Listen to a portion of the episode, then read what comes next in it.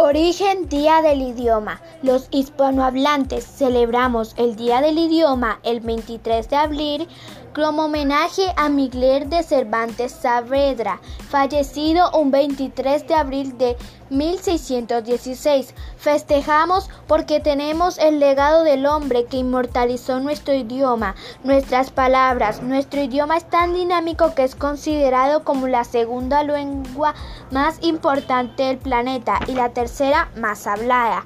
¿Cómo podemos celebrar el Día del Idioma? El Día del Idioma se debe celebrar en las instituciones educativas, en los medios de comunicación, en el Parlamento, en la calle, en los parques, en la casa, hablando bien, escribiendo bien, hablando correctamente y escribiendo correctamente, donde quiera que estemos.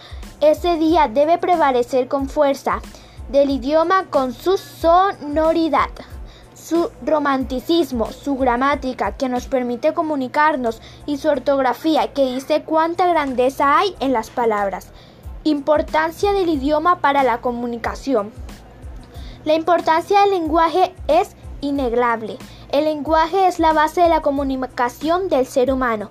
Nos permite expresarnos y comprender a los demás. Y dependiendo de cómo lo utilicemos, vamos a construir e interpretar el mundo de manera diferente. Actividades que podemos hacer por el Día del Idioma. Podemos leer cuentos, hacer mini cursos de trabalenguas, recitación de poemas, adivinanzas o sopa de letras. Y aquí concluyo mi presentación del Día del Idioma. Gracias.